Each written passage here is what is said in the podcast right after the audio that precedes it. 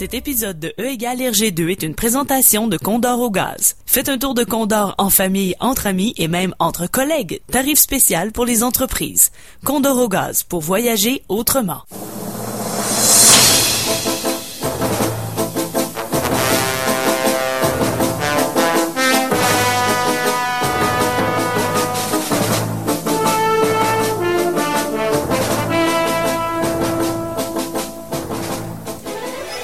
Bonsoir tout le monde, bienvenue à CKRL 89.1.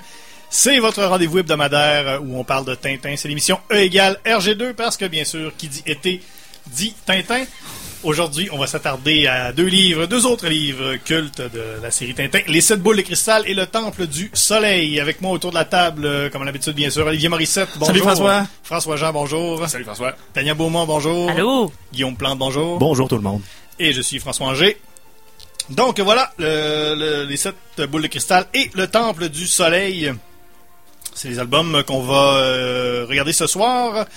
Allez chercher vos albums, hein, lisez-les avec nous, bien sûr. Ça fait toujours, euh, je pense que c'est toujours euh, quand même plaisant de faire ça, parce que euh, on va essayer de, vous situer un peu dans le temps. On va vous donner également les pages, les pages importantes à aller voir. Donc allez chercher vos albums. On vous suggère également de nous faire vos commentaires, vos suggestions pendant l'émission, euh, si vous en avez, sur le facebook.com barre oblique RGCKRL, RG, H-R-G-E, CKRL, et également sur Twitter, si vous êtes sur Twitter, on, on est là aussi. On persévère, même si Ouais, c'est- euh, C'est moins populaire. même si hein? c'est absolument populaire que Facebook. Euh, Donc, euh, sur Twitter, c'est le hashtag matraquemolle qui, euh, de- visiblement, de plus en plus, ça n'existe pas.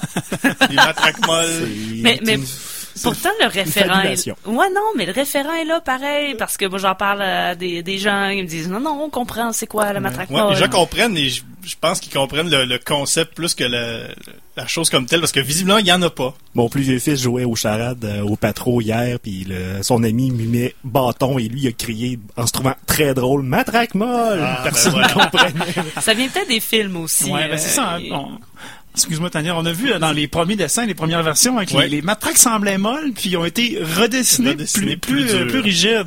Je pense qu'elles ont ramolli euh, dans la, la série euh, animée. Ah, c'est peut-être ça. Très possible. Ouais, celle qui passait à Radio-Canada. Enfin, peu importe, nous on persévère avec Ouais, le matraquemolle. hashtag matraquemolle euh, jusqu'à la fin de la série, ça va être euh, Mes matraques seront molles ou elles ne seront pas. ce soir en- encore une fois un diptyque qui je vous rappelle n'est pas une maladie. Euh, bien, Non. euh, une histoire en deux parties. Donc, les sept boules de cristal et le temple du soleil. Juste avant de parler des albums, je vais quand même faire deux petits, euh, deux petites euh, mentions.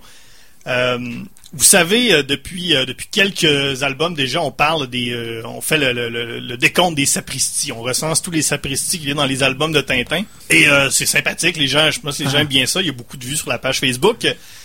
Et pour l'instant, c'est moi qui prends les, les, les sapristis en note et ça me demande euh, de, de savoir compter à peu près jusqu'à 9. Ce qui est quand même pas si pire que ça. Sauf que là, on a quelque chose, on va en parler un peu plus tard. Écoute, c'est c'est magique. C'est Guillaume Plante, ici présent, qui prend euh, le décompte des sabords. C'est peut-être une des plus grandes erreurs que j'ai fait de ma vie d'avoir commencé ça, parce que je me sens comme euh, dans Pi de Darren Aronofsky. Là, Ouais. j'étais à ça de me trépaner devant le miroir avec une perceuse. Les chiffres sont partout. T'es en noir et blanc en très fort contraste. Trop de chiffres.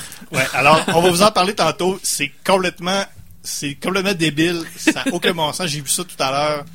C'est un fichier Excel. C'est d'une beauté. Le décompte des sabords, c'est quelque chose. Il y a des formules. Ah ouais, c'est incroyable. Et également, je voudrais euh, saluer parce que cette semaine, on a eu euh, une belle euh, diffusion de la part d'une page Facebook qui s'appelle Planète Tintin.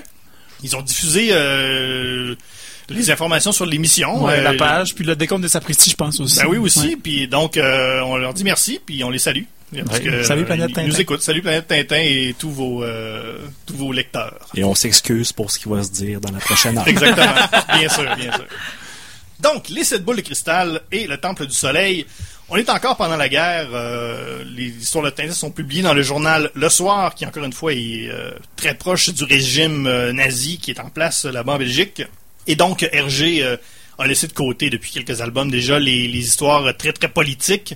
Là, on est dans la dans l'aventure euh, carrément. Et là, on est euh, donc ça commence avec les sept boules de cristal. On a le professeur Tournesol qu'on qu'on- qu'on a connu euh, depuis euh, l'album Le Trésor de Racan le Rouge. Et donc, le professeur Tournesol, qui, à la fin, on sait, a- avait acheté le, le château de Moulinsart euh, pour, euh, pour que le capitaine Haddock puisse y, y habiter. C'est le sugar daddy du C'est capitaine. le c'est ouais, c'est ouais, un, c'est un peu ça. C'est lui qui perçoit le loyer ou C'est pas clair. Je, je pense pas que Mais comme je disais la semaine dernière, il y a un flou notarial, là, parce Ouais. que le, le- Ouais. le château de Moulinsart est quand même avait quand même été légué, Ouais, c'est l'héritage direct. de- avait été de- légué par le roi Louis XIV Ouais. à- au chevalier François François. Mais là, en tout cas, c'est c'est pas. En tout cas, peu importe, là, bon, ils, Ils sont- vivent ensemble. ils vivent ensemble, Ils ils, sont arrangés. Donc c'est ça. Euh, le- donc le professeur Tournesol qu'on avait vu, euh, le professeur Tournesol évidemment un scientifique étrange, il se ramasse euh, dans une histoire. euh, c'est des ethnologues qui sont allés faire une expédition euh, au Pérou. Ils ont ramené ils ont ramené toutes sortes de choses, évidemment, comme tous les bons ethnologues font quand ils partent en expédition. Ils ramènent un paquet de choses. Donc, ils ont ramené une momie, ils ont ramené des, des sortes de bracelets, des bijoux. Et là, les sept eth- ethnologues qui étaient dans l'expédition, au fur et à mesure de l'histoire, ils tombent tous dans une espèce de profond coma.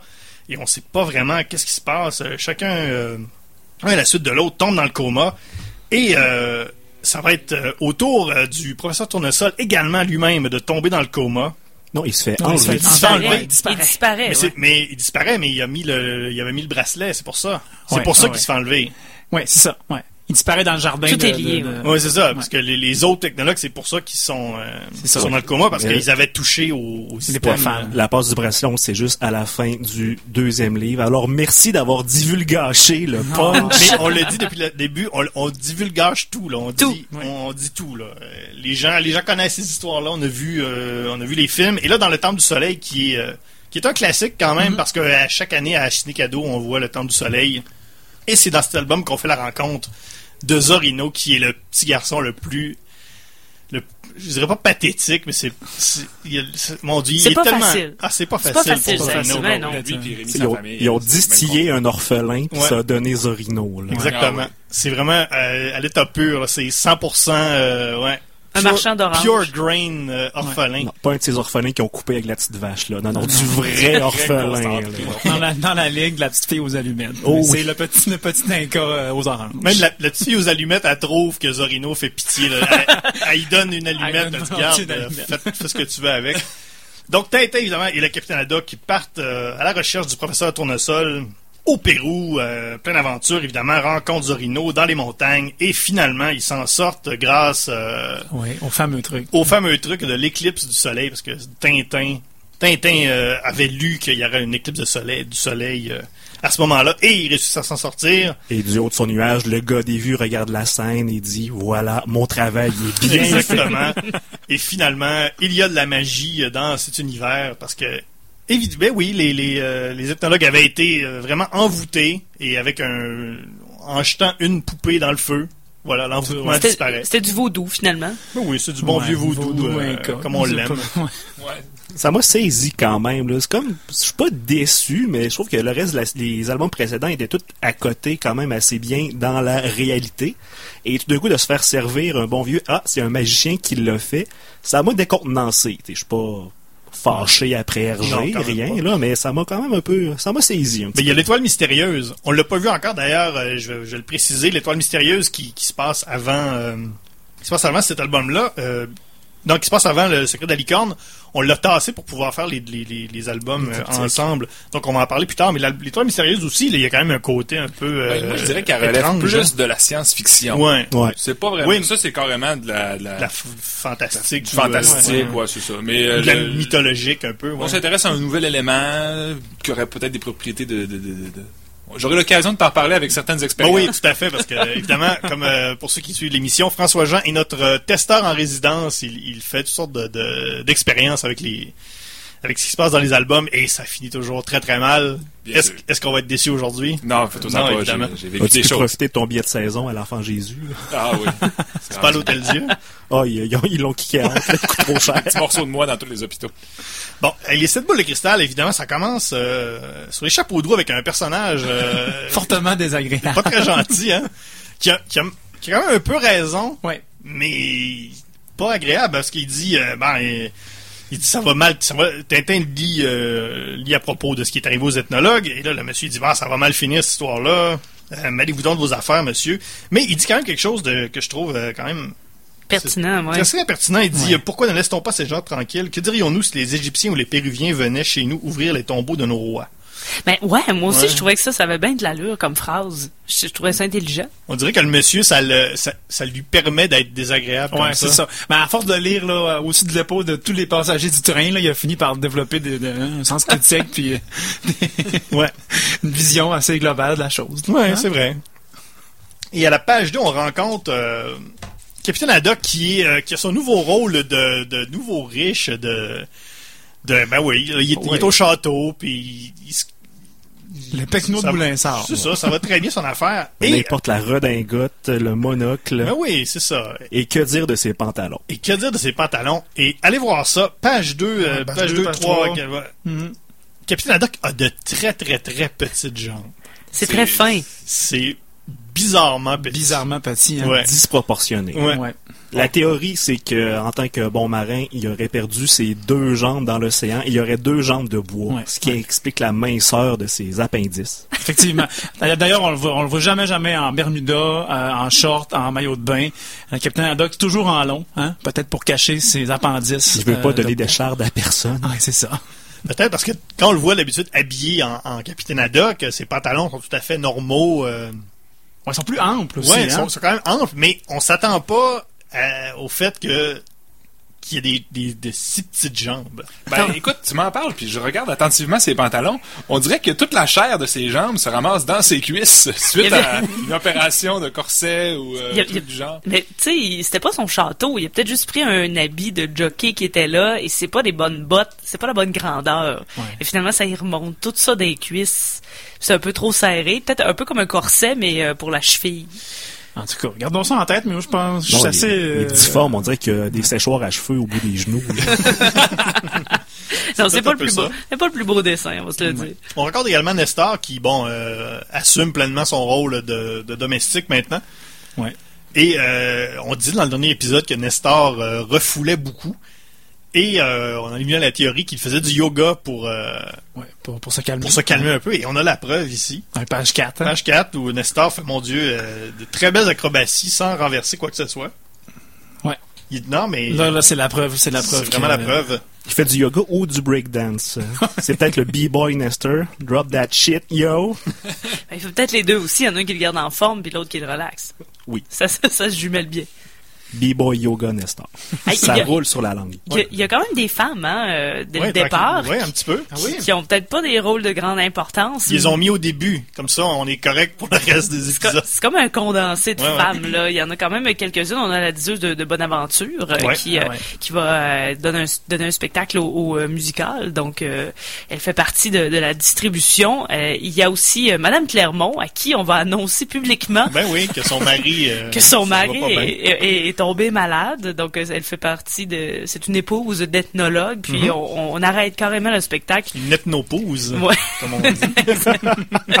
le mot me manquait, merci. Et euh, on annonce devant tout le monde que son mari est, gravement malade, alors que la diseuse de Bonaventure l'avait pressenti, Ouais. évidemment. Et il y a même le Castafiore avec une nouvelle mise en pli, qui est de retour dans ce même spectacle avec euh, une coupe plutôt euh, brunette là, pour euh, pour participer. Je trouve que ça y va pas nécessairement mieux. Déjà, Non, je je trouve pas pense une belle femme. Le brun, c'est pas sa couleur, on va se le dire. Donc c'est euh, il y, a, il y a des infirmières aussi plus tard. Voilà, j'ai terminé ma chronique féminine, encore une fois, très brève. Et donc, dans ce spectacle de musical où on apprend euh, donc euh, qu'un des ethnologues est tombé malade, on fait la rencontre d'un personnage qu'on n'a pas vu depuis euh, depuis le- l'oreille cassée. Oui. Le général Alcazar, Alcazar. qui avait pris le, le pouvoir euh, au San Theodoros. C'est pas le seul personnage, et je vais te revenir là-dessus tantôt. Hein? Il y en a un autre personnage qu'on a vu dans l'oreille cassée qui revient dans ce, ce- ce- je, je vais vous surprendre. Oh Mais mon Dieu, euh, oui. Le suspense, euh, Ah, le suspense nous, euh, Ben oui, vraiment. Ça me ronge, ouais. Ben oui, nous ronge.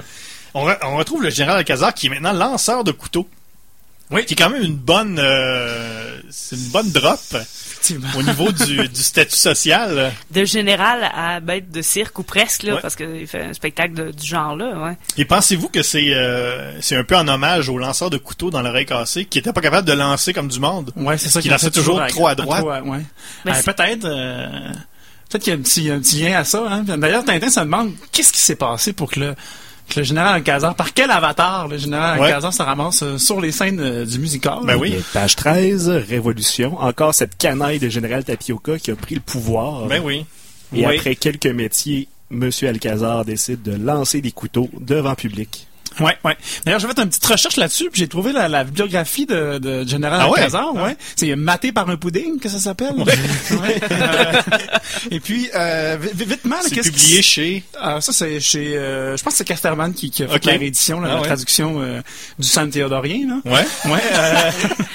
puis rapidement, qu'est-ce qui s'est passé avec le général Alcazar, c'est qu'il a été embauché, euh, il, il s'est ramassé chez les Européens dans la deuxième guerre mondiale. Puis il a rencontré euh, Alan Turing, euh, celui qui a Ouais, le, le code Ouais, Enigma.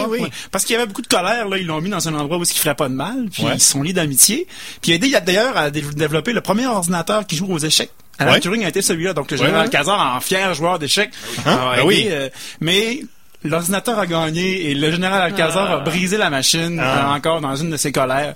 Puis finalement, là, de, de métier en métier, là, il s'est ramassé euh, à jouer avec des couteaux puis à se mettre chum avec Chiquito.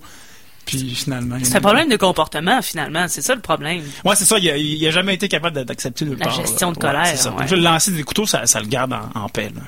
C'est ce qu'on accepte, c'est ce qu'on voyait dans la, dans la... Ben oui, ah ben, écoute, c'est intéressant. Ouais. Non, mais c'est très intéressant. Ouais, on l'a- ça- on l'a pas dans le film d'ailleurs, euh, le film qu'ils ont fait sur Alan Turing, on le voit pas, le général Kazar. Euh, non, malheureusement, ça a été évacué. Ils ont combiné les deux personnages, ça se peut. ouais. Ouais, Des fois, ils font ça dans les films. Mhm. Mhm. Mais sa bio a le titre là, qui a le moins rapport depuis le festin nu. Très possible. D'autres, euh, plein d'autres choses. Hey, Il y a plein, il y a plein de, de- de bons trucs dans ce petit euh, épisode du, du musical. Il y, a un, il y a un clown qui lit le journal Sport Élevage. Ça arrive. Ça arrive. Moi, j'ai jamais, euh, j'ai jamais lu ce journal-là. Ouais. En même temps, il y a des grosses mains. C'est peut-être un fermier. C'est peut-être son, son, son sideline d'être clown, sûrement. Peut-être. un musical. Oui. Et là, euh, on apprend euh, ensuite. euh, là, il y a, y a eu, le- on a eu le, le- le monsieur Clermont qui euh, qui, est, qui est tombé euh, dans le coma. Et là, deux jours plus tard, c'est un autre professeur qui a vraiment un excellent nom de professeur, Sanders Hardmuth, qui est Ouais. un des très très bons noms de professeurs euh, de la série. Ouais, effectivement. Parce qu'il y en a des solides, là. Mais euh, Sanders Hardmuth, c'est c'est quand même très bon.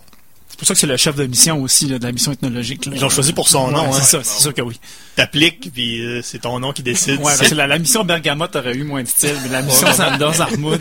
Ou la, la mission Marc Claret, c'est ça, Claret? ouais, c'est ça. oui. Claret, Marc Claret, qui a pas, euh, non, pas un très très bon nom. Et on, ben oui, on le rencontre plus tard un peu, le professeur Bergamote. Et euh, lui aussi, c'est un peu, c'est un peu étrange comme, parce que ils ont- il, a, il a étudié avec Tournesol. Mais euh, Bergamote, lui, euh, une espèce de grand bonhomme costaud. euh, C'est un Gildor roi avec une barbe. Ouais, un genre de guide roi avec une barbe. Et Tournesol, lui, un petit, de petit bonhomme euh, tout chétif. Ouais. Presque Au- se passe au- avec ces deux gars-là. fait du, du combat hein, dans un, un épisode ultérieur. euh, il me Ah ouais? Il fait de la savate, il me semble, Tournesol. Il fait un coup de pied dans les airs, puis il perd tous ses objets. Mais c'est c'est- c'est- c'est vraiment plus tard. Mais il y a, il y a peut-être un. Peut-être que Tournesol a fait un bac avant. Il est peut-être plus vieux pour vrai. Tu sais, des fois, tu, tu fais un changement de- de- d'orientation. il a déjà travaillé, puis ils, ont étudié ensemble, mais Tournesol était déjà plus vieux. Ça Il, a pourrait fait peut-être- une- il a commencé par une mineure en nutrition. Ouais, peut-être bien. Il avait fait quelque chose où euh, il savait pas trop où aller. Il a fait euh, sociologie ou je sais pas là. Ouais, peut-être. Mais en fait, on avait, on avait une, une théorie là-dessus, hein, c'est que probablement que le, Ben le oui. professeur Tournesol, est- c'est c'est pas un vrai vieux. Ben non, c'est ça. C'est un faux vieux. Il y a, il y a- quand t'es quand t'es scientifique, euh, t'es t'es automatiquement un peu vieux. Ouais. Tu sais, par la force des choses, par le, juste en étant scientifique, tu- y a une barbichette qui te pousse. C'est ça. Puis plus t'es un vieux scientifique, plus t'as du prestige. Donc là, lui, il a accéléré les choses. Tournesol, il s'est. il s'est- Ben, il a inventé un procédé pour se vieillir. ouais, ouais. C'est comme ça. Martin Carly dans Génial. Là. Il a les cheveux blancs déjà, mais il est pas si vieux que ça. Ben, c'est ça. parce qu'il est Non, scientifique. euh, ouais, c'est ça. Il a genre 27, 28 ans. Ouais, ouais, à peu c'est près. ça. Ouais. Je comprends. Je pense que Tournesol, c'est un peu ça aussi. là. Il y a une espèce d'âge euh, dans le début trentaine. Là. Ouais, c'est ça. Ouais. Parce que Bergamote, là, il a clairement une belle quarantaine en forme. Oui, oui, oui, C'est beau, ça. c'est ça, monsieur, ouais. ils ont été, ils ont Oh, été, il est euh, bel là. oui. Ah oui. Il est présentant. Ouais, ouais. Mais évidemment, euh, à tour de rôle, donc tous les scientifiques euh, tombent, euh, tombent endormis euh, et c'est euh, ils vont les mettre à l'asile éventuellement. Et euh, ben c'est ça. Et, ils ont- ils- et Tintin, curieux- moi ce qui m'a un peu frappé, c'est que Tintin connaît tous les, euh, mon Dieu, tous les tous les ethnologues par cœur. Ça a l'air grand nom. fan, ouais, un grand fan d'ethnologie. Ouais, Il ouais, est abonné au, euh, à la newsletter. Ouais, la sigilographie, ça y tentait pas, mais l'ethnographie, par contre, Tintin, lui, il connaît ça. Ouais, mais il avait lu l'article dans le journal. La momie euh, de Raskar Kapak se fait foudroyer par un par une boule d'électricité et c'est le personnage qui revient Oui. de l'oreille cassée, cette fameuse boule d'électricité. Ah, ben oui. ben oui. Elle Et- revient. Eh, c'est vrai.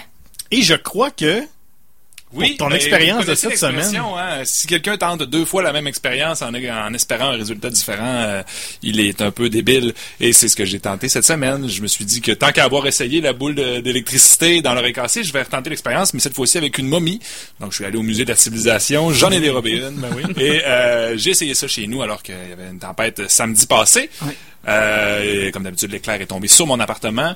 Euh, mais ça n'a pas volatilisé la momie, ni fait tournoyer une chaise dans les airs. Ça m'est plutôt, euh, encore une fois, tombé sur la pomme. euh, et euh, l'eau de mon corps a servi de conducteur pour cette charge énorme d'électricité, me causant moult lésions et rien d'autre. Voilà. ben, Bon, donc. ben, en- désolé. Encore une fois, ben, elle fait beaucoup de chemin, d'ailleurs, la boule de- d'électricité, dans la bande dessinée. C'est pas mal. Elle bouge pas Ouais, mal. ouais, ouais, c'est ça. Elle est partie du San Theodoros jusqu'à, jusqu'en Belgique. Cette fameuse boule d'électricité. Mais t'as de l'air bien pour un bifoudroyer. euh. Ah, c'est correct, ça. C'est tout du synthétique. T'as pris des couleurs. Ah, c'est pas des vrais cheveux. Eh, on n'a pas parlé de Milou encore. Non. Qui, qui est quand même présent. Et moi, je, je tiens à, à chicaner un peu Tintin parce que je trouve qu'il il est vraiment très exi- exigeant envers, euh, envers Milou. Entre autres, à la page 24, on dirait qu'il oublie que c'est un, c'est un chien. Je sais qu'il fait partie de l'équipe, là, c'est comme un personnage, mais ça reste un chien. Il en demande vraiment beaucoup, puis on va le voir par la suite. Vous l'avez remarqué aussi que euh, Milou, euh, finalement, ça devient presque, euh, c'est nuisible. là. Finalement, de le traîner, ça devient plus compliqué qu'autre chose. Ben, ça fait un petit bout qu'il trimballe Milou avec lui, là. Euh, Ça a combien d'espérance de vie, un chien? C'est quoi, une quinzaine d'années? Mais je pense que Ouais. Milou, il est rendu sénile à ce stade-là, là. Mais là, en plus que, moi, quel âge j'avais le, le deuxième Milou quand il a été euh, capturé dans le Lotus Bleu, tu sais? Parce On se rappelle que c'est Milou le chien chinois. Eh oui, il n'y a rien qui dit qu'il a pas d'ailleurs trouvé un troisième Milou, que lui, c'était un chien pas parlant, puis pas très intelligent non plus. Ouais. Donc là, euh, ouais, la relation avec Milou et Tintin, hein, c'est frette, Ouais. de plus en plus. Ben, il y a peut-être quelque chose un peu comme dans le dans le, le Prestige, le film de Christopher Nolan, où euh, on a on voit à la fin que là, je je si vous avez pas vu le Prestige, euh, on, on, on- Fermez vos oreilles fermez vos C'est oreilles. pas le premier punch que tu scrapes aujourd'hui. on, anyway. on- on télé- on téléporte des chapeaux. Ils ont dit ben ça marche pas, on retrouve pas les chapeaux, mais finalement les chapeaux sont un peu partout. Donc il y a peut-être ça aussi là. Il y a Ah. peut-être un, un, un- un Milou à un moment donné qui s'est téléporté. Parce que ça se téléporte des fois de temps en temps dans Tintin. Ben, quand vous, ils peuvent Donc- frapper de l'éclair. Donc il y a une ouais. espèce de multiplication de Milou. C'est le même Milou, mais un peu différent. Peut-être, ouais. Il y a plusieurs Milous qui se promènent, puis au, au fur et à mesure des aventures, on rencontre un Milou. C'est un Qui est là, Milou de euh, différentes réalités alternatives. Exactement. Ouais, c'est- Tu sais, il y a deux Dupont. Il y a peut-être deux Milou. Tu sais, Milou OU puis Milou OO. OU et OO. Melou. oui, il y a peut-être il y a peut-être ouais, deux ben, Milou. Comme quoi les Dupont sont l'agent Smith, finalement. Aussi. Voilà. Et voilà. ouais. C'était c'était un précurseur, Hergé. Eh oui. Il avait tout vu ça venir, lui. Oui. Euh, on, a, euh, on a un peu parlé bon, des seules boules de cristal. On n'a pas parlé beaucoup du temple du soleil. Et on va en parler tout à l'heure, parce qu'on va faire... euh, on va jouer une chanson tout à l'heure que tout le monde connaît, qui est la chanson la plus triste de l'histoire de l'humanité. On va faire une petite pause publicitaire et euh, tout de suite après, euh, aller chercher des Kleenex parce qu'on fait jouer, bien sûr, la chanson de Zorino. Ah. Oh non, non, non. Vous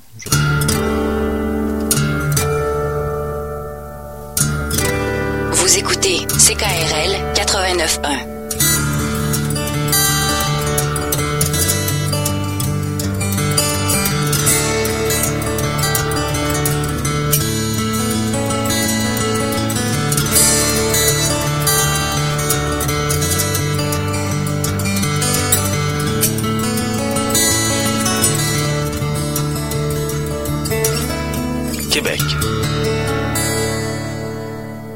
Cet été, CKRL rallonge tes rêves.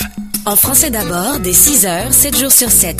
Univers francophone du lundi au vendredi dès 9h. Méridien du lundi au vendredi de 13h30 à 15h30. La totale le dimanche de 22h à minuit et des verres d'oreille dimanche 15h. Faites une place de choix à la chanson francophone au quotidien. Rallonge tes rêves. Avertissement. Cette émission est déconseillée aux personnes âgées de plus de 77 ans. Le jugement des parents est conseillé.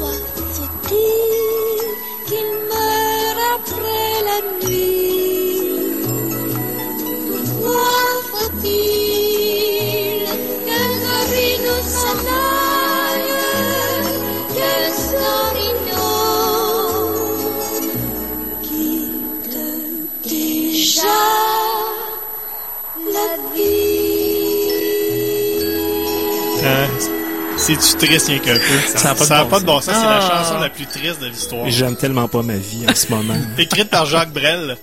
Et là, moi, j'écoutais cette chanson-là et euh, comment ça se fait qu'il n'y a jamais personne qui a pensé demander à au- un jeune René Simard de faire cette chanson-là?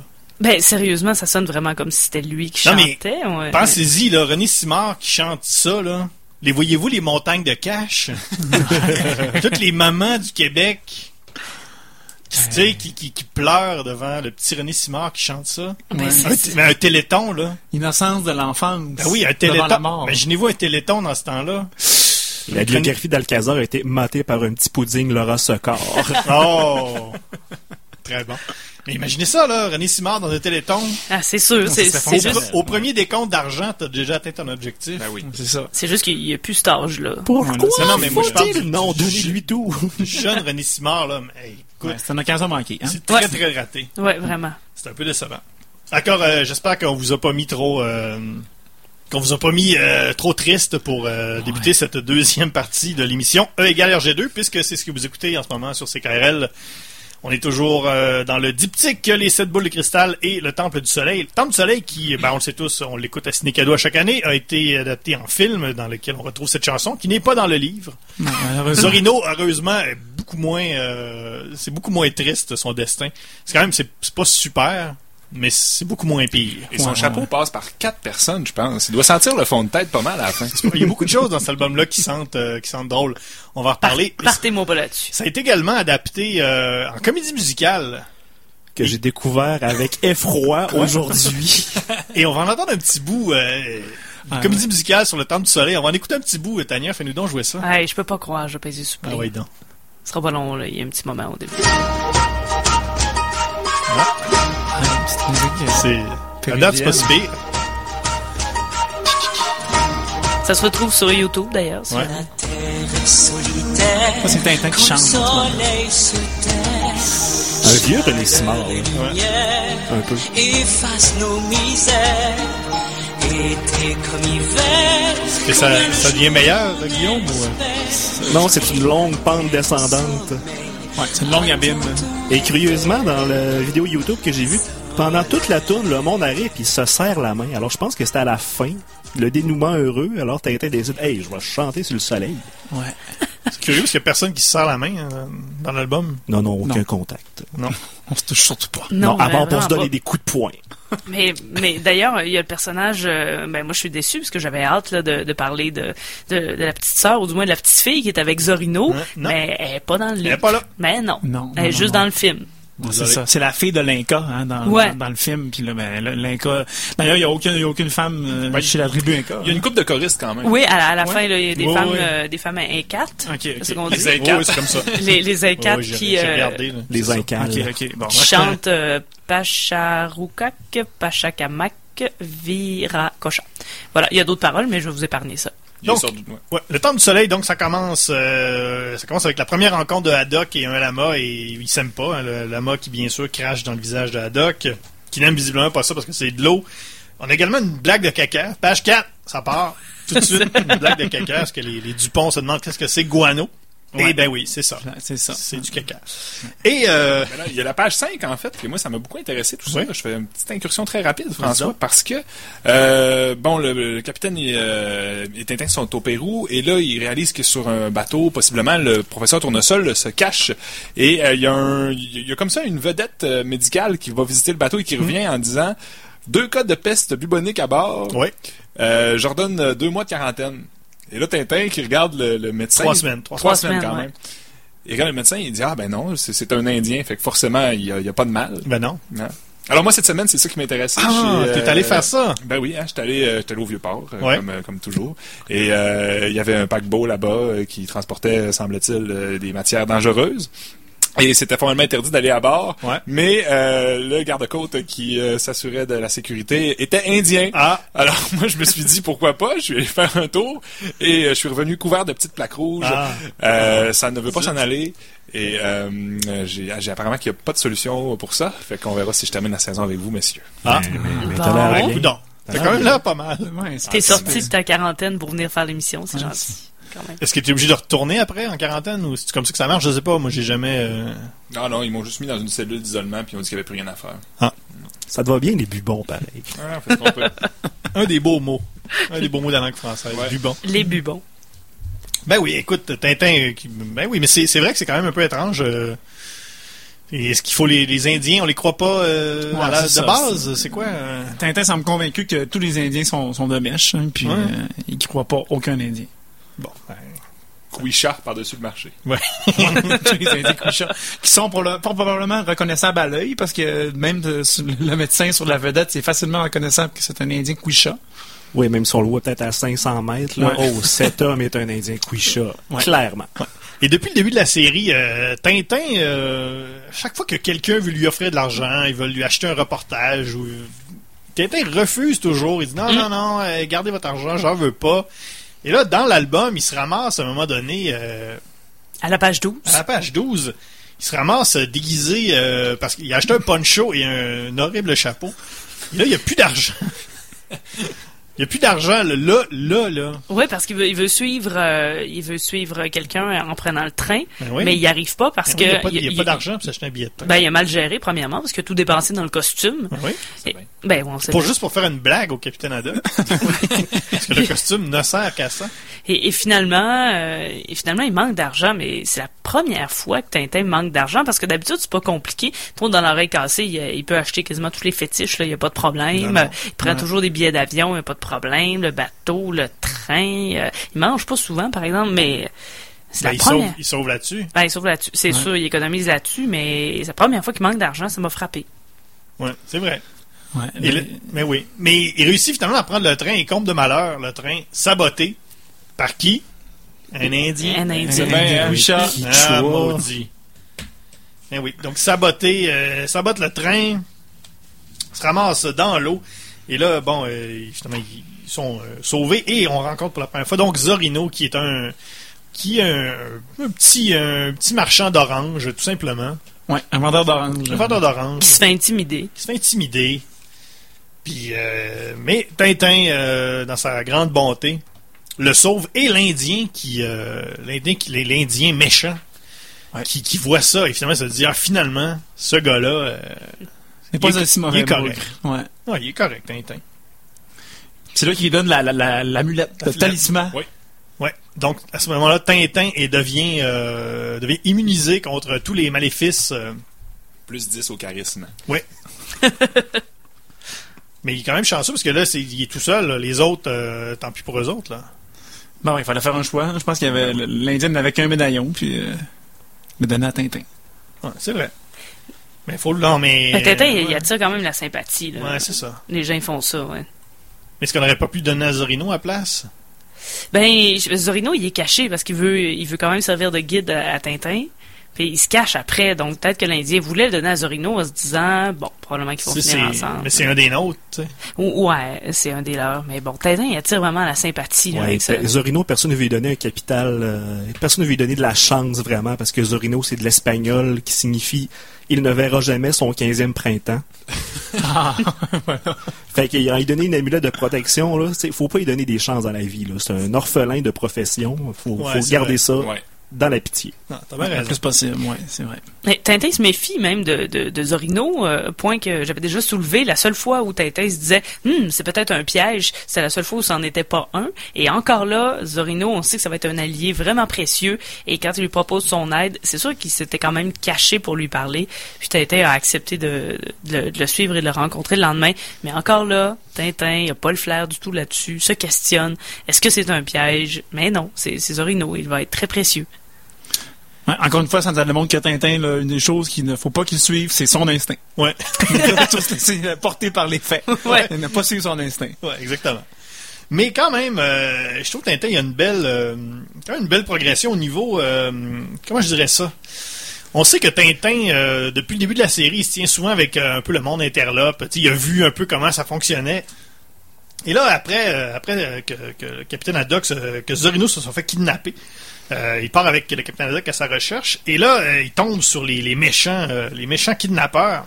Et là, Tintin s'empare d'un fusil, vraiment, dans une scène d'action quand même assez intéressante. Et il tient les, il tient les méchants en joue, comme un vrai de vrai, un vrai de vrai guerrieros, là. La Il a fait- position à la hauteur des hanches. hein. Oh, oui, vraiment. Puis il- tu vois qu'il sait comment ça marche, là. Il est pas, il est pas à son premier. euh, Mais il a la main plus sûre aussi. kidnapping, ouais. dans la sur la carabine, je trouve qu'elle a la main plus sûre. Et euh, tout de suite après, on le voit, euh, on voit Milou qui se fait capturer par un condor. Et là, ça nous amène quand même beaucoup de questions. Là, on a eu, on a quand même eu une des bonnes discussions sur l'histoire du condor. Mais ouais, parce que premièrement, Qu'est-ce qui se passe avec ça là? ben, il capture Milou. Ouais. Alors déjà, déjà là, on peut imaginer la, la grosseur, la taille réelle de, de Milou. Mais ensuite, il capture aussi Capture Tintin, Tintin qui doit peser. Il pèse combien là, vite comme ça là? à 100 Euh, 115, mettons. 115. 115 là. parce qu'il y a du gel en masse dans ses cheveux, là, que ça tienne. C'est ça. Puis Milou, euh, bon, Peu importe, c'est négligeable, une là. livres. ouais, c'est ça. C'est fait en nuage. Mais un condor, ça peut pas transporter quelqu'un. là. Ben, Tintin est relativement léger, sauf si on tient en considération son squelette en adamantium, parce Mhm. que Tintin est Wolverine. C'est vrai. C'est vrai, Ouais, ça fait longtemps qu'on chose, l'avait chose, pas dit. euh, chose de, de plus en plus certaine maintenant qu'il y a de la magie dans l'univers. Ouais, Ouais, comme dans un l'univers des voulais le X-Men. tester, mais en passant par Mingford, euh, j'ai- il n'y avait, pas- il y avait pas de condor. Non, Non, non, non, c'est juste dans J'ai les essayé avec une Andes. poule, mais c'était pas mieux. Mais ouais, c'est c'est un gros, euh, c'est un gros oiseau, par exemple, le condor. mais- Oui, une espèce en voie d'extinction, et c'est là que Tintin choisit son moment pour renouer avec ses instincts destructeurs Ouais, de Tintin au Congo. de- ouais.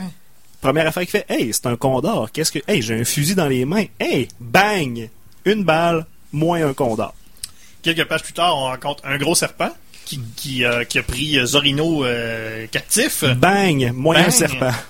Et là, la meilleure scène d'action de, de, de tout le, de tout le livre, peut-être même de la série, Tintin qui, euh, qui s'en prend à des crocodiles. Mais vraiment, euh, écoute, c'est c'est assez spectaculaire. Regardez les pa- pages 38-39.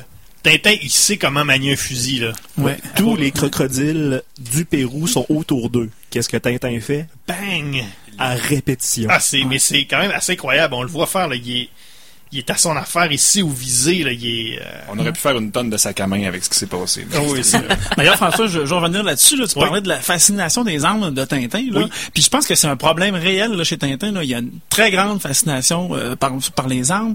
Puisque à la page 24, 24 lorsque euh, Zorino se fait capturer puis que les méchants volent là, tout, tout, tout le kit, là, euh, Tintin va dire euh, au capitaine Haddock, disparu capitaine, ainsi que les lamas, les provisions et chose encore plus grave, nos carabines. Ouais.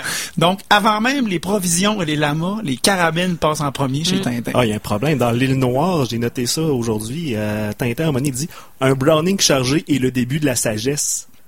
Il n'y a aucun problème, cet enfant-là. Là. Non. il est très sain. là. Donc, petit enfant de 16 ans, ses petites mains savent manier peu importe le fusil. Tintin et Dirty Harry, séparés à la naissance. Tintin, cet enfant soldat. Ben, c'est peut-être pour ça aussi qu'il s'entoure de, de gens avec des problèmes. Le professeur Tournesol, on s'entend, il est pas tout là non plus. Euh, Capitaine Haddock, tout un problème d'alcool. Mais je pense que c'est ça le vice de Tintin, là, c'est les armes. C'est ça qui va pas Ouais, chez ouais, lui. ouais. clairement sa carte de la NRA. là. Ah oui. Ouais. D'ailleurs, euh, dans ce- ce- cet album-là et le précédent, on découvre que le professeur Tournesol a un grand problème de psychotrope. C'est un consommateur de, de, de- de drogue plutôt euh, plutôt intense. Il est toujours drogué puis il suit toujours les méchants de son plein gré. de son plein gré? non, je pense C'est pas. pas. Mais un problème de consommation en général, parce qu'on le sait, le capitaine Haddock, là, il y avait Milou qui euh, finissait tout le temps par prendre une lampée de whisky euh, à, à quelque part. Et, et dans le début de, euh, de- du temple du soleil aussi, quand on, on arrive dans, dans le pays, euh, on prend un verre de, de pisco. Et euh, cette fois-ci, bon, Tintin le refuse pas, mais il ne le prend pas. Là, on dirait que c'est un peu une pub télévis- télévisuelle. là. Il y a personne qui boit. On voit pas boire personne. Mais ça, ça apporte absolument rien. C'est juste buvons du pisco. Mais je me suis dit, C'est peut-être juste pour ancrer dans le, le lieu. Ouais, mais il y avait quand même une carte au début, tu sais, qui nous montre où, où Ouais, c'est on est. Ouais, tu sais, puis il aurait pu il aurait pu jouer à un jeu de pied euh, péruvien au lieu Aussi? de boire ça. Ouais. Ouais, mais ouais, je trouve qu'il y a hein, tremper là-dedans, comme on dit, dans le monde interlope, dans le, c'est, des orcos, c'est des écorchés vifs, là, ces, ces gars-là. C'est vrai, mais je trouve qu'il y a vraiment un, un problème avec la, la promotion de la boisson à travers ça. Peut-être que c'est moi qui est trop prude. Peut-être. Mais là, il est presque à la fin d'émission. Il n'a pas encore parlé du grand dénouement. Tintin sur le bûcher. Ouais. Et comment fait-il pour désamorcer la situation? Il a vu que. Une éclipse, allait se produire. Ouais. Sur un journal qu'il avait trouvé par hasard dans les poches du capitaine Haddock pour emballer ses cartouches.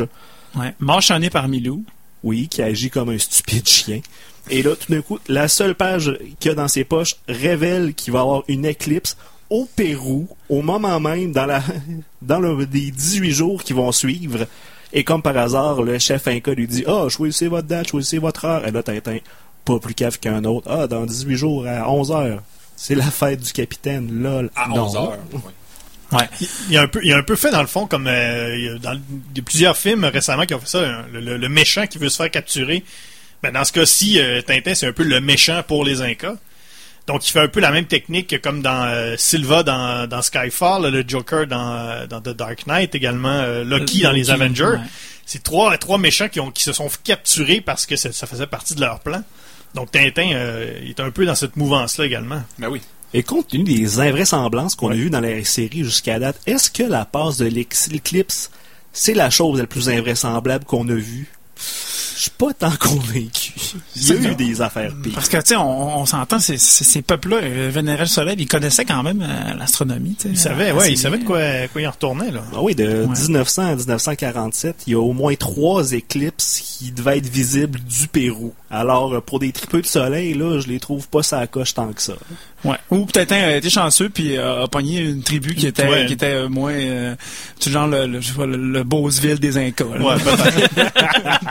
tribu peu peu informée. Salutations aux gens de, aux gens de là-bas. De Beauceville, euh, les ondes se rendent pas. Non. Et euh, c'est pas grave, ils nous écoutent en podcast, en, En podcast, balado diffusion sur Oui. iTunes, euh, bien sûr. C'est vrai. Donnez-nous 5 étoiles. iTunes ne se rend pas. Pachacamac, notre dieu soleil. Et donc, Tintin donc prouve qu'il est plus grand que, que, que le soleil et devient une espèce de, de, de, de figure euh, de figure mythique pour les, les Incas qui décident de, de libérer de leur euh, de libérer les, les, les ethnologues de leur euh, de leurs emprises, de leurs sortilèges. Et donc euh, tout est bien qui finit bien. Euh, Tintin se fait offrir de l'argent qu'il refuse encore parce qu'il Non, non, non, ils le gardent. il le garde, il garde. moi, Non, je pense pas qu'il le garde parce qu'il Ils partent avec dans les poches de leur chameau, là. On pense. fin, ben oui. Ouais, ils ont l'air- Leur lama. Ouais, peut-être. En fait, moi, j'aimerais ça ouvrir sur quelque chose, là. Vas-y. Euh, ça fait trois, trois albums, en Dépêche fait. parce que- qu'il faut qu'on parle des sabords là. Ok, je me dépêche. Euh, ils sont sur un high roll. Là. Ça fait trois albums là, qui récoltent de l'argent. Il y a Ouais, eu le, ouais. le submersible du professeur Tournesol. Ouais. Il y a eu le trésor de Rackham le Rouge. Et là, finalement, on revient à la maison avec ben du cash dans les pochettes de nos lamas. Je pense qu'après ça, on s'amorce vers la grande descendance. On, on peut juste dépenser après. là. On va faire une dépense folle, genre une fusée. Mettons. Ouais. Une petite- Voilà. Une petite fusée. Une petite fusée. Oui, donc on en parlait tout à l'heure. Là, euh, c'est ça. On compte les sapristis, euh, c'est super, c'est drôle. Euh, D'ailleurs, on est rendu à 70 avec euh, les deux albums. euh, allez voir ça, ça va être euh, en ligne dans, dans quelques instants sur facebook.com baroblique RGCKRL. Sauf que là, Guillaume, depuis quelques albums, on entend le Captain Doc parler des 1000 milliards de 1000 sabords. Et toi, t'as tout comptabilisé ça. J'ai fait un recensement détaillé de toute mention des sabords par le capitaine Haddock. À date, euh, suivant la chronologie qu'on établit dans l'émission, il y a eu 76 mentions de sabords. OK. Qu'est-ce que tu es impressionnant là-dedans? Attendez. J'ai compté vraiment combien de sabords ont été Ouais. mentionnés. Dans les deux premières apparitions du capitaine Haddock, c'est-à-dire euh, Dans le, dans le, le crabe aux pinces d'or. Crabe aux pinces d'or et tout de suite après... euh, ça Le secret de la Le licorne. secret- Merci beaucoup. Euh, première apparition, deux fois 1000 sabords. 2000 sabords, correct. Ouais. Après ça, euh, Secret de licorne, 1000 sabords. Ça monte au total à 3000. Ah, c'est soft, c'est soft. Mais là, le trésor de Rackham le Rouge, on commence à nous rentrer dedans. Oh, ouais, là, ça- là, ça- 1000 milliards de 1000 millions de 1000 sabords. C'est, on l'a déjà dit, c'est un quadrillion de sabords ou un iota sabord si on emploie le système de sabord métrique que j'ai établi. Ouais. Ce qui nous amène alors aujourd'hui, rendu au Temple du Soleil, en excluant l'étoile mystérieuse, nous faisons un décompte. Nous avons, tenez-vous bien, 5 quadrillons, 2 milliards, 10 billions, 3 milliards, 55 000 et un sabord. Et un? Et un sabord, oui, parce que dans le trésor de Rackham le Rouge, à la toute fin, euh, Haddock s'enfarge sur sa phrase et dit « Mille trésors, le sabord de Rackham le Rouge ». Et ça donne un petit sabord orphelin qui euh, scrape un peu toute ma gamique. Mais moi, ça me ça m'impressionne. C'est des- c'est c'est- c'est des chiffres qu'on n'entend jamais. Là. Moi, je j'ai un peu de misère à me à visualiser ce que ça représente. Là.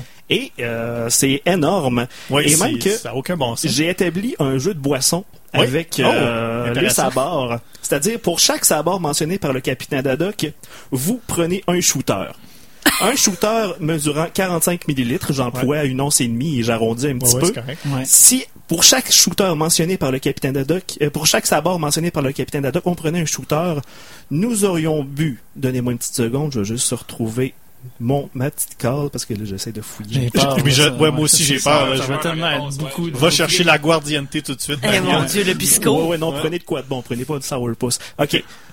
Pour chaque shooter via par sabord, nous buvons 225 trilliards, 90 billions, 450 milliards, 135 millions, 2475 litres d'alcool et un shooter.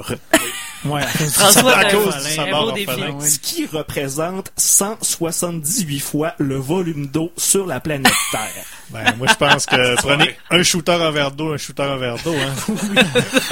Même si on vient du Saguenay, là. euh, Ouais, effectivement. C'est assez nécessaire. Vous allez manquer d'eau euh, à, la- à la deuxième case. C'est sûr. Mais c'est incroyable. t'as vraiment, t'as vraiment trouvé une nouvelle façon de, de concevoir, euh, concevoir la vie. Là. Oui, les, sa- les sabords, mat- les Au sabords début, métriques. Je m'étais dit, ah, euh, je vais checker ça sur Internet. Il y a sûrement un, Ben un tintinologue qui l'a fait. Non, je pense que je suis un pionnier. Enfin, on a l'impression que tout a été fait dans le cadre de Tintin. Ben Pourquoi ça nous arrive à nous, ces choses-là? je veux faire la première page du journal. Ouais. À force de plier puis de replier les œuvres, on a fini par sortir quelque chose. Mais dis-moi, Guillaume, à quoi ça peut servir tout ça? Absolument rien, François. C'est incroyable. À faire une stupide joke de chiffres dans une émission de Tintin à CKRL. C'est incroyable. Je Hey. suis couché à 2 heures du matin pour ça? Et là, moi, je, je me sens vraiment cheap. Là. Tout ce que j'ai fait, c'est penser que le capitaine Haddock doit vraiment puer dans ses vêtements. Ouais, c'est vrai. Mais c'est vrai, ça. C'est vrai qu'il doit puer. ouais. Il doit vraiment Le puer. vieux fond de tonne. Que ça, que ça puis le casse de Zorino, là. C'est Ouais. deux choses Ouais, qui ouais. puent dans l'album. Ouais, mais Capitaine Haddock, il traverse une mort, il se fait cracher d'en face. Le, le voyage dure environ trois mois. Ouais. Vrai. Il, il se lave pas Il se fait là-dedans. licher par un tapis. Ils sont dans la forêt ama- ah, ouais, en plus, ils sont dans la forêt amazonienne, puis ils portent une espèce de, de, de je sais pas là, soit c'est en, en feutre ou en velours côtelé. Puis si on Ils sait que- suer, le fond de tonne, évidemment. Parce que si on sait que s'il y a une salive d'animal qui pue, c'est bien la salive du tapis. tapis, c'est ouais, une ouais. des pires. là. Ah oui, c'est dans le nom. Ouais, c'est ça. Mention, mention d'ailleurs à Captain Haddock qui est déguisé tout le long en sagouine. C'est vrai, c'est un, des beaux, un des beaux costumes. Ouais. Écoute, euh, demain, euh, je- vais, je vais me forcer Guillaume parce que t'as tellement, t'as tellement mis d'efforts. Je vais faire un petit graphique euh, sur la, la, la sabord métrique. C'est Ah, je vais- tellement. Je vais maintenir le, le compte, inquiétez-vous pas. Là. Euh, À la fin de la série, là, on va savoir exactement combien de sabords étaient prononcés. Et je pense que le petit Abdallah, euh, Ouais, ouais, ben oui, euh, au pied de l'or Il va noir. dire hein? 1000 sabords à quelques occasions, mais jamais plus, je crois, Le- que le, le millier. D'ailleurs, c'est ça, le- mon Google Doc, euh, il arrête de compter après 15 chiffres. Alors moi, va, on va manquer de chiffres. Ben, à vrai dire, je run avec des chiffres de, de 20, 25 chiffres euh, dans un nombre et euh, il a fallu que je trouve un tour de passe-passe pour bien compiler mes calculs. C'est vraiment plus compliqué que ça devrait l'être. T'es en train de me dire que, une que, joke conne de même. que Google Doc peut pas, peut pas assumer le fait qu'on fait ça là, en ce moment. Là.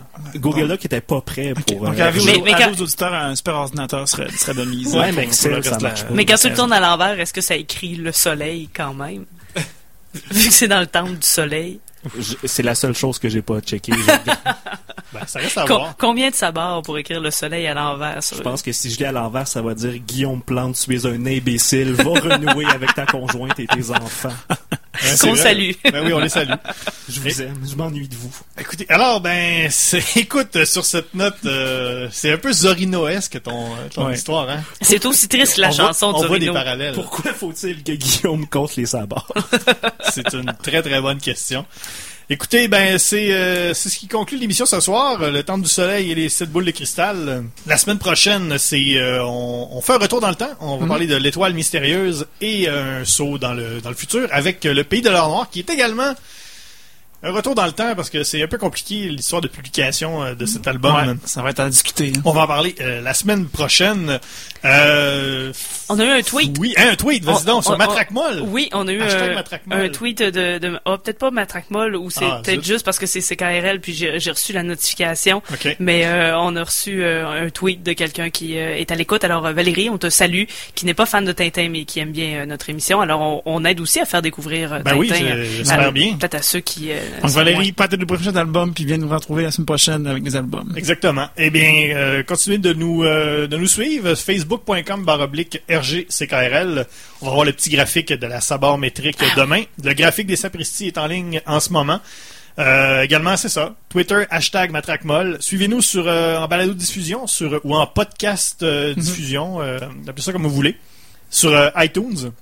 Disponible sur, euh, sur iTunes. Euh, cherchez CKRL ou euh, cherchez E égale RG2. Et votez 5 étoiles. Votez 5 étoiles pour que nous puissions dépasser euh, notre ennemi juré, le, le Scrammeuse Cast. À bas le Scrammus. À bas le Scrammeuse Cast.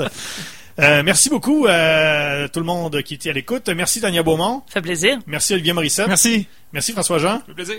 Va, va te coucher Guillaume Plante. Sabord. Tu le mérites. Euh, alors, euh, sabar tout le monde. Mon nom est François Anger. Euh, tout de suite après la, la petite pause, c'est l'émission Ma boîte à cassette. Nous, on se retrouve la semaine prochaine.